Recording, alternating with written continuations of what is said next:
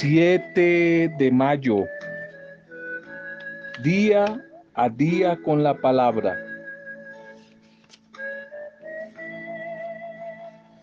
Mejor es quedarse callado y que se imaginen los demás que uno puede pasar por tonto que hablar y hablar y despejar toda duda.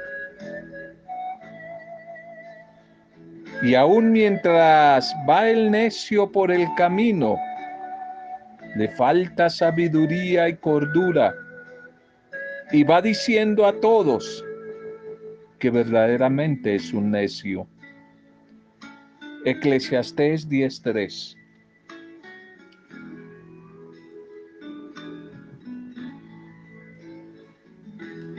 Un saludo cariñoso a cada una de sus vidas. De nuevo nuestra acogida, nuestra bienvenida a este espacio virtual de encuentro con el Dios de la vida, a través de la oración, a través de su palabra. Y también encuentro desde Él con otras personas que tal vez están en la distancia. Un encuentro virtual que se hace real a través de la dimensión, la guía del Espíritu Santo del Señor resucitado, que se hace cercanía y que se hace presencia renovadora en cada encuentro. Un saludo a cada una de las familias, bendiciones a las dificultades de cada familia, de cada hogar un saludo a las diferentes comunidades, grupos pastorales, lugares de misión, a donde llega la palabra del Señor, a donde el Señor nos sigue visitando con su paz, con su fortaleza. Un saludo para cada uno de ustedes. Seguimos orando, intercediendo por todos los que la están pasando mal por estos días Seguimos orando por los enfermos, los cautivos, los oprimidos, los tristes, los desplazados, los desempleados. Unos por otros seguimos orando.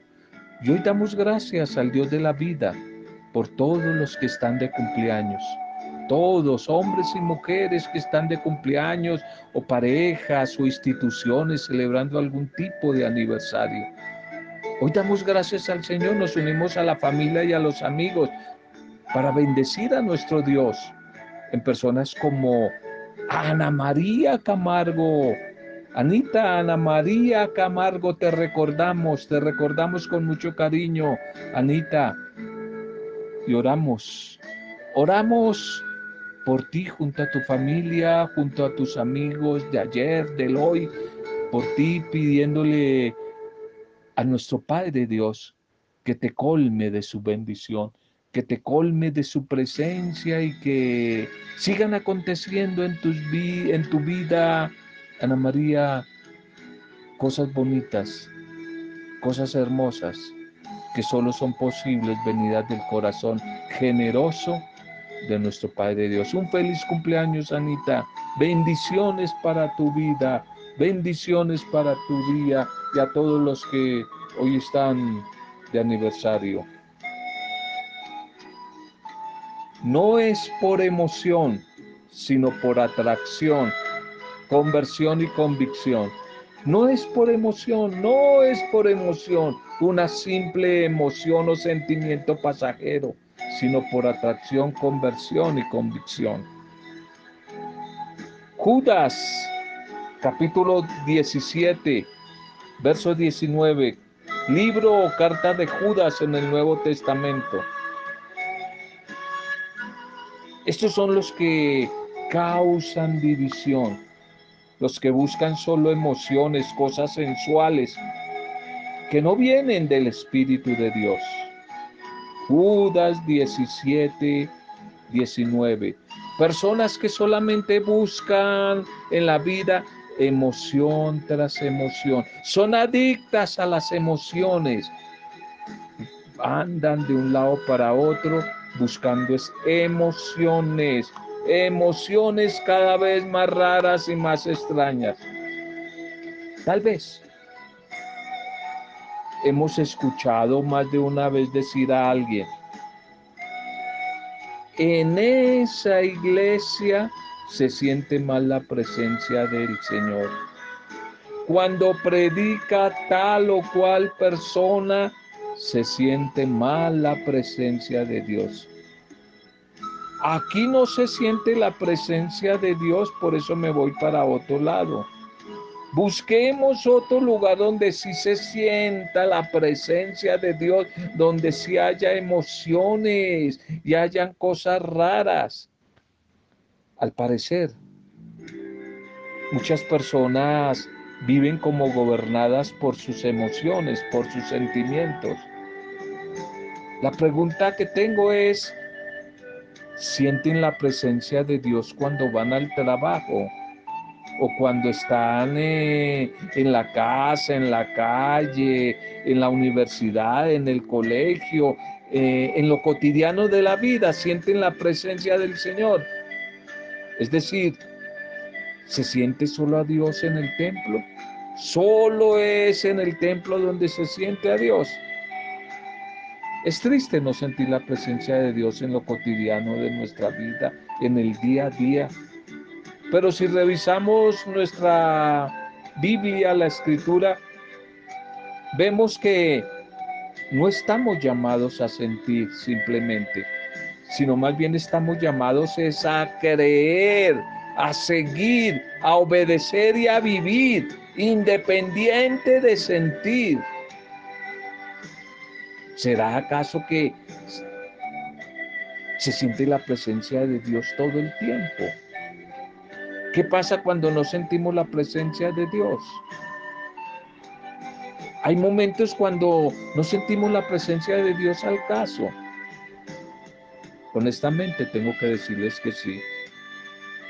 Es posible en, mayor, en la mayor parte de, de la vida que no se sienta la presencia de Dios, las emociones, especialmente en los tiempos difíciles, en los tiempos de dudas, de enfermedad, no se siente ahí la presencia de Dios.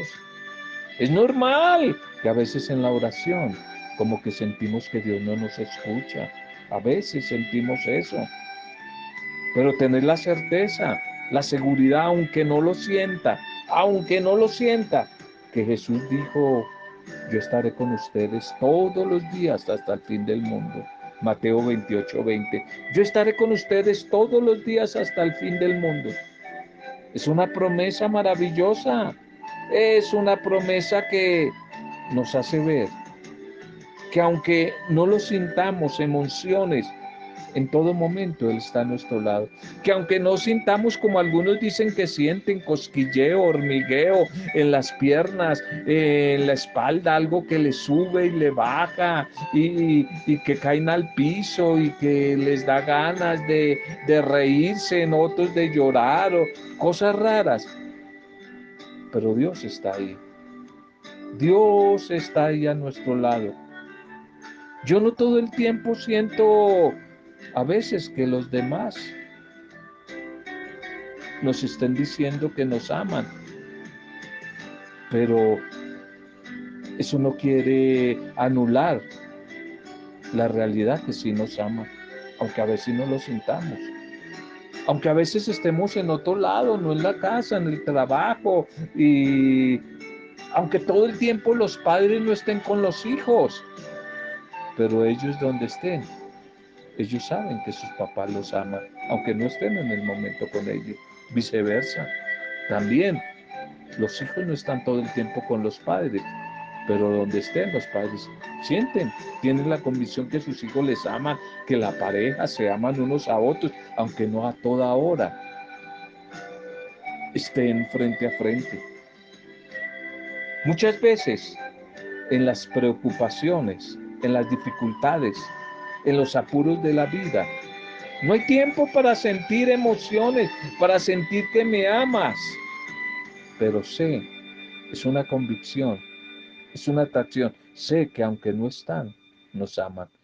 Que aunque estén en otro país, en la distancia, aunque haya kilómetros de distancia, pero sabemos que nos aman y que nosotros amamos. Cuidado, cuidado con esa adicción que se está generando dentro de la comunidad, dentro de la iglesia, a buscar por buscar las emociones, los sentimientos, las emociones. Sentir cosas raras, sentir que me hacen llorar, sentir que me hacen reír, entonces voy para allá. Sentir que me caigo al piso. Hay personas adictas al emocionalismo, a la bulla, a la extravagancia, a cosas raras y no a lo sencillo.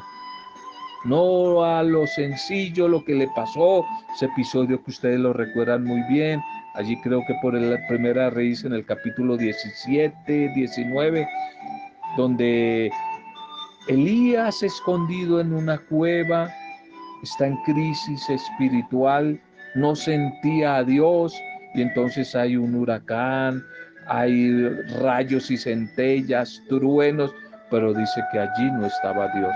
Y de pronto pasó una brisa suave, silenciosa, tenue, suavecita, casi desapercibida. Y ahí estaba Dios trayéndole la bendición a Elías. No es en la bulla, no es en las cosas espectaculares show de tantas iglesias de hoy en día. Show, parecen es que son líderes, sean como magos, parecen como magos y la gente cae al piso, se para en la cabeza, lloran, se atacan de la risa, hacen una cantidad de cosas raras y hay mucha gente que le fascina eso, buscar emociones, buscar cosas raras, milagros y cosas lo más de raras, profecías y revelaciones extrañas. No es por emoción, es por atracción, es por una verdadera conversión y por convicción. Gracias a Jesús por estar a nuestro lado todo el tiempo. Gracias a Él que aunque no lo sintamos, pero es real, está con nosotros. Aunque no lo sintamos muchas veces, pero Él está con nosotros. Nuestra liturgia para este día. Ya no los llamo siervos, sino amigos. Qué regalo tan maravilloso. Seguimos en el contexto de la última cena o discursos de despedida de San Juan que vienen del capítulo 13, ya los dijimos, hasta el 17, 18. Todo esto se da el jueves santo en torno a la última cena, el lavatorio de los pies, los famosos discursos de despedida de Jesús. Y hoy acá nos regala algo maravilloso. A partir de hoy ya no los llamo siervos, sino amigos, amigos, intimidad, cercanía, nos va a decir el Señor. La primera lectura para hoy es Hechos 15, 22, 31. Hechos 15, 22, 31. Al escuchar aquellas palabras alentadoras, se alegraron los que escuchaban. Eso nos va a decir al oír las palabras adelantadoras que daban ánimo. La demás comunidad los demás discípulos todos se alegraron. La primera lectura contiene lo que se ha llamado el decreto del concilio de Jerusalén que hablábamos ayer. Una decisión que tomaron los apóstoles colegiadamente para resolver ese problema, ese choque, dirimir esa controversia originada allí en Antioquía. Y primó la sabiduría, primó la tesis de Pablo y de Bernabé, no imponer a los nuevos, es decir, a los paganos y a los gentiles, la ley de Moisés, la, la circuncisión para hacerse seguidores de Jesús. La carta con la que se concluye este concilio desautoriza a los que fueron a perturbar la fe de los gentiles convertidos. Y ellos dicen, clara y radicalmente. Nos pareció al Espíritu Santo, qué interesante, discernimiento en el Espíritu. Nos pareció al Espíritu Santo y a nosotros, quienes, la comunidad, no imponerles a los nuevos que quieran ingresar a la, a la comunidad más carga. No darles más carga. Solamente abstenerse de los sacrificios de los ídolos que hablábamos ayer y de comer cierta carne de animal y no más. San Pablo tratará de este problema en una de sus cartas con amplitud. Hace por allí en la carta a los Gálatas, que más adelante la vamos a ver. Segundo, la carne de que tenga contenga sangre de los animales está estrangulados. No les van a dar más cargas a ellos y que tengan una conducta sana, que se cuiden de cualquier desorden moral en sus costumbres. Eso va a ser la conclusión de ese primer concilio de Jerusalén. El salmo para hoy es el salmo 56-57. No son ustedes los que me han elegido. Va a decir, perdón, el orante. Salmo 57-56. Te daré gracias, Señor, ante los pueblos. Te daré gracias, Señor, ante los pueblos. Este es una oración, es un canto de una plena confianza, pero también de acción de gracias y de alabanza. Los versos se repiten en este salmo, también en, eh, en los versos de hoy están también en el Salmo 108. Y se encuentra también un estribillo que la comunidad orante va a expresar a Dios. Muéstrame, oh Dios, tu grandeza en los cielos y tu gloria sobre toda la tierra. Este estribillo hace que el salmo se divida como en dos partes. La primera, una invocación y declaración de total confianza al Señor. Y la segunda, la acción de gracias.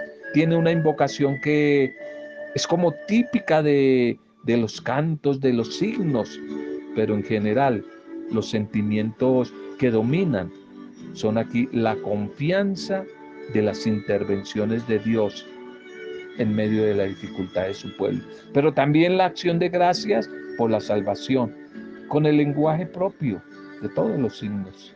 Entonces aparecen allí imágenes del león, la red, la trampa, que designan como los peligros que acechan a la comunidad, al creyente, a la mujer y al hombre, pero también la seguridad de la protección, de la intervención de Dios que le va a devolver la tranquilidad y va a suscitar en la comunidad, en medio de la dificultad, motivos de por qué alabarle, motivos de por qué darle gracias. El Evangelio para hoy, Juan 15, 12, 17. Juan 15, 12, 17. No son ustedes los que me han elegido, soy yo quien los he elegido a ustedes lo que decíamos en el título del mensaje. Y a partir de hoy ya no los llamo siervos, sino amigos. Aquí en el Evangelio quiere como mostrarnos el pensamiento de Jesús en la última cena.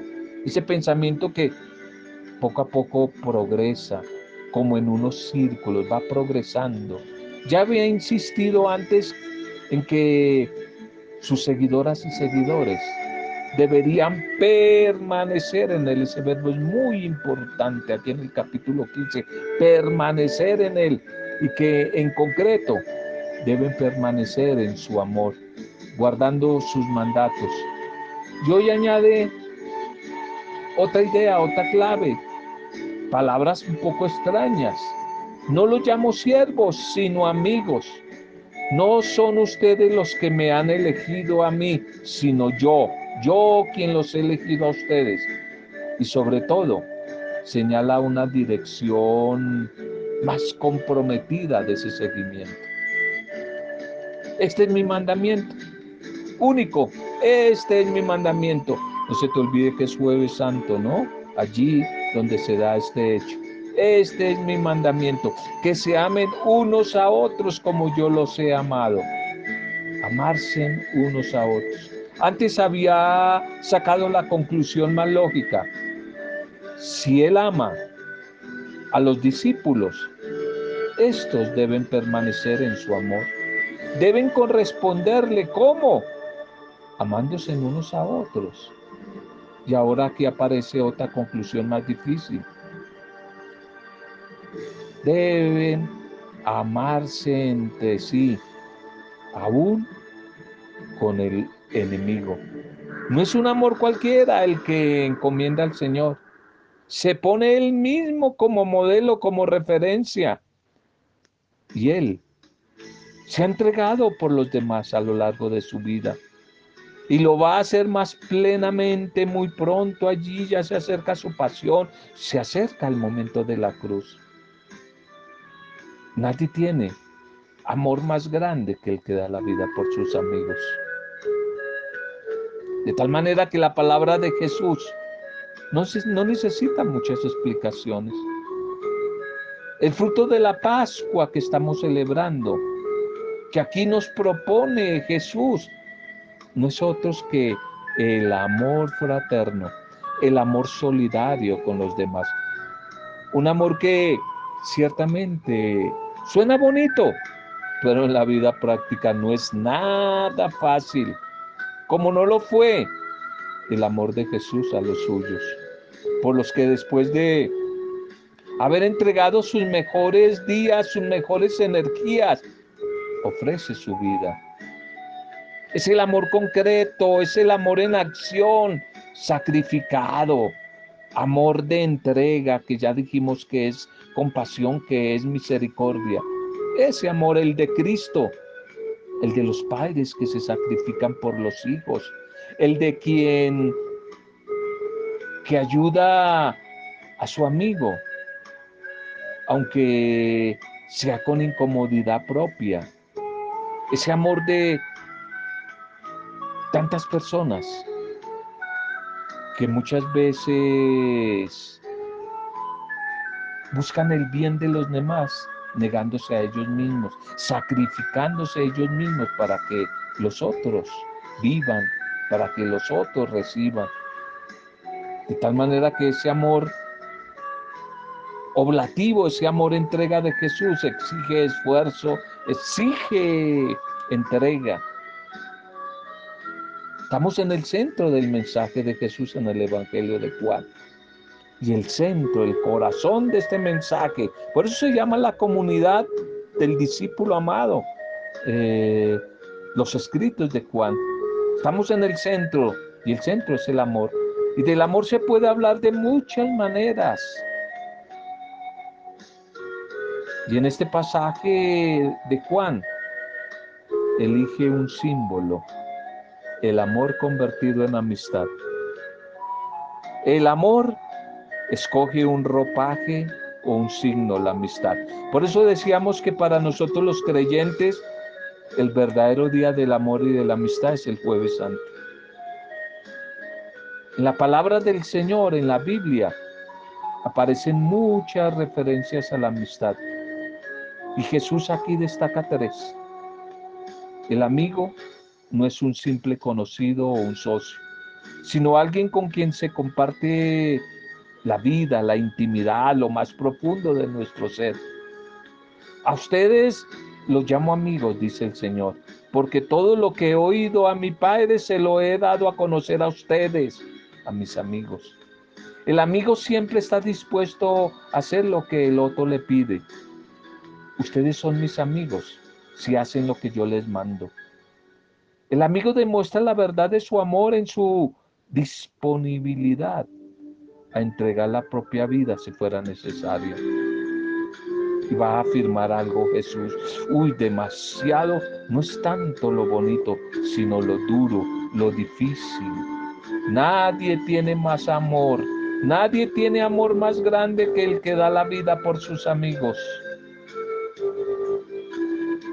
Quizás he oído más de una ocasión que llamar a Jesús amigo Está bien quizás en la etapa de la adolescencia, pero que luego este concepto resulta pequeño y que conviene sustituirlo por otros de más densidad. Algunos hablan de densidad dogmática. Cristo, Señor, Salvador, etcétera, etcétera. Quien así piensa ¿Será que habrá meditado en alguna ocasión sobre este pasaje de la amistad de Juan? ¿Será que habrá meditado un poco sobre la amistad en la Biblia? Pero especialmente desde el mensaje de San Juan.